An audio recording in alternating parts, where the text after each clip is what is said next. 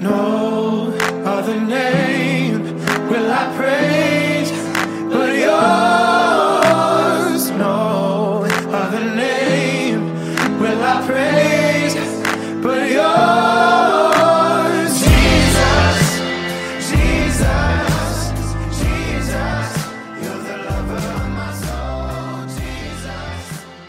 Antes de a gente mergulhar na palavra, eu queria orar. Então fecha seus olhos aí onde você está. Vamos orar com a gente. Senhor Jesus, obrigada por mais um tempo aqui, Senhor. É tão bom te adorar, é tão bom ouvir a sua voz de forma tão clara, Senhor. Eu peço que o Senhor esteja conduzindo esse tempo, Deus, que tudo que saia da minha boca seja expressão do seu coração, seja o seu coração derramado no nosso meio, Deus. Venha, Senhor, estar tá nos alinhando com a sua vontade, alinhando o nosso coração com o seu coração, Deus. Que não sejam só palavras jogadas, Senhor, mas seja o Senhor nos ministrando, Senhor, e, e realmente nos levando para mais perto de Ti, nos levando para ouvir a sua voz e compreender as coisas que o Senhor quer derramar sobre nós. Em teu nome. Amém. E aí, gente? Hoje a gente vai estar falando sobre graça. E é muito legal pensar em graça logo depois desse tempo de Páscoa que a gente viveu há duas semanas atrás e pensar que Deus ele é tão bom que ele entregou o seu filho para morrer por nós. Isso é graça. Graça é pensar num amor imerecido, é pensar num favor imerecido, numa misericórdia que a gente não merece, mas mesmo assim Deus, ele se entrega, ele entrega seu filho por nós para que a gente possa ser alcançado. E então a gente vai conversar hoje sobre graça, mas a gente vai além daquilo que a gente normalmente conversa e a gente vai falar sobre que a graça ela precisa ser suficiente para nós. Ela precisa preencher completamente tudo aquilo que a gente diz que é vazio, tudo aquilo que a gente diz que não compreende. Ela precisa é, nos levar novamente para o centro da vontade de Deus. E é muito engraçado falar de graça nesse tempo onde essa palavra está tão deturpada, onde as pessoas olham para a graça e pensam: bom, graça é porque Jesus morreu por mim, limpou todos os meus pecados, então agora, tanto faz o que eu fizer, ele me ama, eu sou filho, então tá tudo certo. Mas quando a gente fala sobre graça, a gente não está falando que ela te dá é, liberdade para fazer o que você quiser, mas a graça ela te capacita para ser exatamente quem Deus te forjou para ser. Isso é graça. É algo que antes, sem a presença de Deus, sem o poder de Deus sobre você, você não conseguia fazer.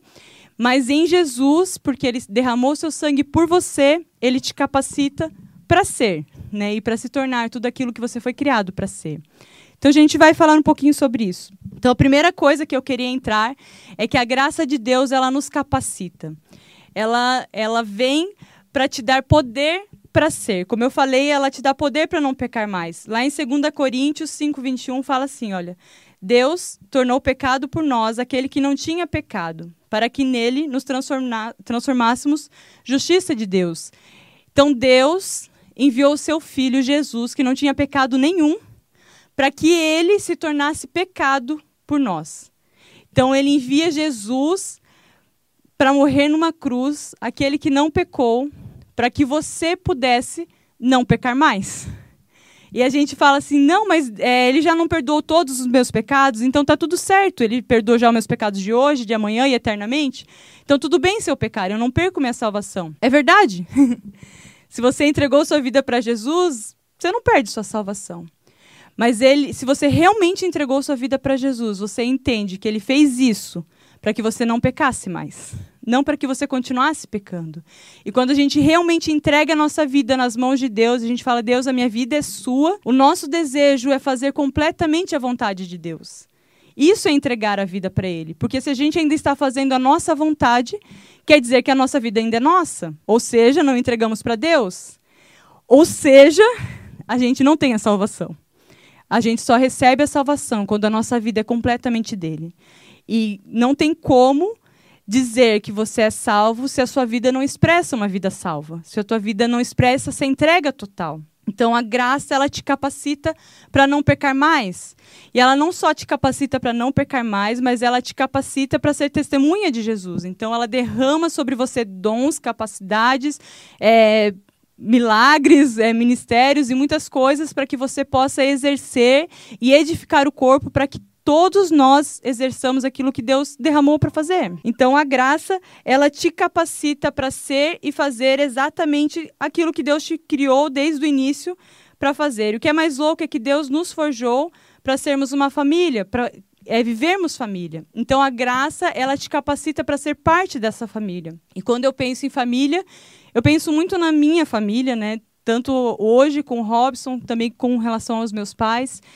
É, quando a gente faz parte de uma família de verdade, a gente não se preocupa só com aquilo que é agradável a nós ou só com aquilo que é legal para mim, mas quando eu faço parte da minha família, a vida dos outros da minha família, a vida dos meus irmãos, a vida dos meus pais, é também preocupação minha. É também preocupação de derramar sobre os outros e fazer com que eles avancem para tudo aquilo que Deus tem para derramar. Então, quando a gente entende que faz parte de uma família, o meu papel é edificar o meu irmão. O meu papel é fazer com que os outros cresçam como eu. E por isso que ele nos capacita. A outra coisa que é incrível na graça é que a graça ela nos transforma. Ela não te faz manter-se igual. É, depois que a gente entrega a nossa vida para Jesus, é natural que você passe por um processo de transformação. Lá em 2 Coríntios 3,18 fala assim: olha, e todos nós que com a face descoberta contemplamos a glória do Senhor, segundo a sua imagem, estamos sendo transformados com glória cada vez maior, a qual vem do Senhor, que é o Espírito. Quando ele fala sobre contemplarmos a Deus com a face descoberta, ele remete ao que Moisés viveu e, e, remete muito ao templo, que antigamente a gente não poderia chegar aos santos dos santos, mas com o véu rasgado por causa da morte de Jesus, eu e você temos acesso a Deus. Então nós temos acesso direto ao Pai e a gente consegue vê-lo. E conforme nós vemos a Ele, conforme nós estamos perto dele, nos aproximamos dele, nós somos transformados. Conforme a gente vai se aproximando de Deus, conforme Ele nos traz para mais perto, nós somos transformados por Ele. Sabe aquela frase que falam: diga com quem tu andas e direi quem és? Então, é a mesma coisa acontece com Deus. Conforme você caminha com Deus, conforme você se aproxima dele, você começa a ganhar o formato de quem é Deus. É, tem uma música do Drops que fala que seu amor está ganhando forma em mim. E tem a ver com isso, porque conforme a gente vai se aproximando de Deus, o amor dele ele vai nos transformando e vai ganhando forma em nós. E nós vamos sendo transformados por esse amor e vamos ganhando a forma de Cristo. Então, conforme é, essa graça nos invade, conforme nós é, nos abrimos para viver completamente aquilo que Deus está fazendo, nós somos transformados. Então, a graça, ela nos transforma, ela nos faz diferentes. E quando eu penso em mim, muito tempo atrás, antes da minha conversão, antes de entregar minha vida para Jesus, eu vejo o quanto Deus me transformou nesse tempo. É engraçado porque eu não sou aquela, aquele tipo de pessoa que ah, eu usava drogas e transava com todo mundo, nunca tive uma história assim. Mas mesmo sendo certinha, crescendo na igreja, é, eu vejo o quanto Deus me forjou e o quanto Deus me transformou, o quanto Ele transformou o meu caráter. É uma das coisas que era muito forte em mim, eu era muito mentirosa, eu aprendi a mentir muito bem. Eu acho que até o fato de eu ser certinha me forçou a ir para esse lugar. Mas Deus transformou isso na minha vida. E é engraçado porque não teve um dia que eu falei, meu, agora mudou tudo, eu parei de mentir. Deus me moldou e eu fui ganhando a forma dele. E conforme a gente se aproxima de Deus, conforme a gente mergulha na presença de Deus, nós somos transformados. E por isso que esse texto fala que com a nossa face descoberta, contemplamos a glória do Senhor Segundo a sua imagem, estamos sendo transformados com glória cada vez maior. E é muito louco porque com glória cada vez maior quer dizer que isso não é para um instante, mas todo tempo a gente vai sendo transformado e vai se tornando cada vez mais parecido com Jesus, de glória em glória. Então, de glória cada vez maior. É outra coisa que acontece é que a graça ela nos dá um coração como o de Jesus, né? Se ela nos transforma, ela nos transforma à semelhança de Jesus. Isso é muito louco, porque ela não só nos transforma, ela não só nos muda e fala, ah, você é alguém diferente agora. Não, mas ela nos transforma para ganhar o caráter de Cristo. Lá em Efésios 4 fala até que todos alcancemos a plenitude de Cristo Jesus. Então, o, o ponto que a gente vai chegar e a glória cada vez maior fala sobre tornarmos semelhantes a Jesus. E nesse processo nós ganhamos o coração de Jesus.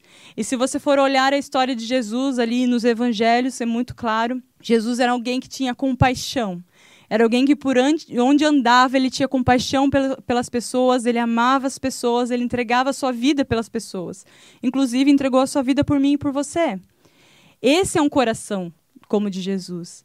E ele nos chama a ter esse coração também, a não só você, ele entregar a vida por nós, mas para que nós também entreguemos a nossa vida. Lá em Mateus 10, 8, ele fala: Vocês receberam de graça, deem também de graça. Tudo que nós recebemos de Deus, tudo que nós recebemos do Espírito Santo e de Jesus, nós recebemos de graça por causa da graça. E é o nosso papel também dar isso aos outros, né? É uma das coisas que eu tenho falado muito nesses dias é que eu entendo que tudo aquilo que Deus derrama sobre mim não é só para mim. Tudo aquilo que Ele derrama sobre mim precisa transbordar e precisa alcançar todas as pessoas que estão ao meu redor. Senão, não cumpriu aquilo que precisa cumprir. Deus, Ele derrama sobre nós para que a gente derrame sobre as pessoas que estão em volta de nós. E a última coisa que eu elenquei que eu acho muito louco da graça é que a graça ela também nos dá um ministério. É, lá em 2 Coríntios também fala, pois o amor de Cristo nos constrange, porque estamos convencidos de que um morreu por todos, logo todos morreram. E ele morreu por todos para que aqueles que vivem já não vivam mais para si mesmos, mas para aquele que por eles morreu e ressuscitou. Portanto, se alguém está em Cristo, é nova criação. As coisas antigas já passaram, eis que surgiram coisas novas. Tudo isso provém de Deus, que nos reconciliou consigo mesmo por meio de Cristo e nos deu o um ministério da reconciliação. Ou seja, que Deus em Cristo estava reconciliando consigo o mundo, não levando em conta os pecados do homem, e nos confiou a mensagem da reconciliação. Portanto, somos embaixadores de Cristo. Então, é, a graça ela nos alcança para termos vida nele, para nos capacitar a não pecar mais, para nos capacitar a não cair mais é, numa vida de qualquer jeito, mas ela também nos capacita e nos envia para derramar tudo aquilo que ele derramou sobre nós. Então a reconciliação não é só para mim e nem só para você, mas esse ministério de reconciliação Jesus te deu para que você comece a derramar sobre os outros aquilo que ele derramou sobre você. E é muito legal olhar, ele fala que nós somos embaixadores de Cristo. Então, a partir do momento que você entrega a sua vida para Deus, que a sua vida, você entende que a sua vida não é mais sua, que não tem mais a ver com você, você se torna um embaixador de Cristo. Você precisa começar a derramar sobre os outros aquilo que Deus tem derramado sobre você. É seu papel faz parte de quem você é. E se você ainda não sabe qual é o propósito da sua vida, para onde você vai, tá aí. Esse é um propósito para a tua vida. Deus te chamou e te convocou, não só para entregar sua vida para ele, porque eu creio que entregar a vida para Deus é apenas o início da caminhada com Deus, não o final.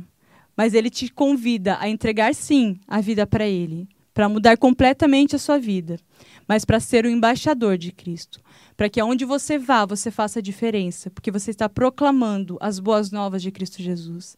Foi para isso que ele nos chamou, e foi para isso que a graça nos alcançou. A graça não nos alcançou para que nós fôssemos alguém da vida, porque isso nós já somos em Deus. Mas a graça nos alcançou para que a gente fosse capacitado a ser como Jesus, para que a nossa vida fosse transformada e nós pudéssemos finalmente ser o porquê nós somos criados. Deus te chamou e te convoca a levantar do seu lugar e a fazer alguma coisa. Na semana retrasada, Amanda falou sobre, é, sobre ser luz. E eu entendo que é, nós precisamos levantar entendendo que nós somos luz para as nações. Isso é ser embaixador é mostrar a luz de Cristo para as pessoas, para que as pessoas sejam cheias, completamente cheias de Deus. E isso começa com você se levantando do seu lugar e começar a falar daquilo que Deus tem derramado sobre você. Deus está te convocando esse tempo para isso. Não para ficar na sua casa assistindo TV, como eu tenho falado muito nesses dias. E eu não estou dizendo para você não assistir, porque eu também assisto, estou maratonando Criminal Minds. Mas não é sobre isso que Deus está falando. É que apesar disso e, e a, além disso, você precisa continuar fazendo aquilo que você foi chamado para fazer. Porque senão sua vida se torna um pouquinho inútil. Eu entendo que Deus quer te levar para um lugar muito mais profundo. E por isso que ele fala sobre coisas novas. Deus está te levando para um lugar novo. Não um lugar onde você faz o que todo mundo faz, mas é um lugar onde você começa a derramar sobre todas as pessoas aquilo que Deus tem derramado sobre você. Então começa com você chegando mais perto de Deus para começar a ganhar forma de Deus e depois derramando isso sobre todas as pessoas. Amém? Para encerrar, eu queria orar novamente orar por você, para que teu coração esteja sensível à voz de Deus e ele te capacite a ser completamente aquilo que ele te forjou para ser. E que nesses dias aí que você está mais tempo na sua casa, que esses dias não sejam dias de você ficar sem fazer nada, mas que sejam dias de você propagar o ministério de Deus. Hoje eu estava vendo uma charge que tem como se fosse o diabo conversando com Jesus, e daí o diabo fala assim: Olha, eu acabei com todas as suas igrejas. E daí Jesus olha para ele e fala: Não, eu fiz uma em cada casa. E eu creio que Deus está fazendo isso. Ele não está acabando com a igreja, porque nós continuamos sendo igreja. Mas ele plantou uma igreja em cada casa. Então, seja igreja na sua casa. Não seja só alguém que está aí de pernas para o ar. Seja igreja onde você está. Vamos orar? Senhor Jesus, eu peço que o Senhor esteja realmente nos capacitando nesse tempo, Deus. Derrame sobre nós, Senhor, criatividade, derrame sobre nós ousadia para sair do nosso lugar, Senhor. Que não sejamos, Senhor, pegos, Senhor, pela preguiça, Senhor, ou pelo, pela nossa zona de conforto, Deus. Mas que sejamos realmente encontrados como embaixadores de Cristo.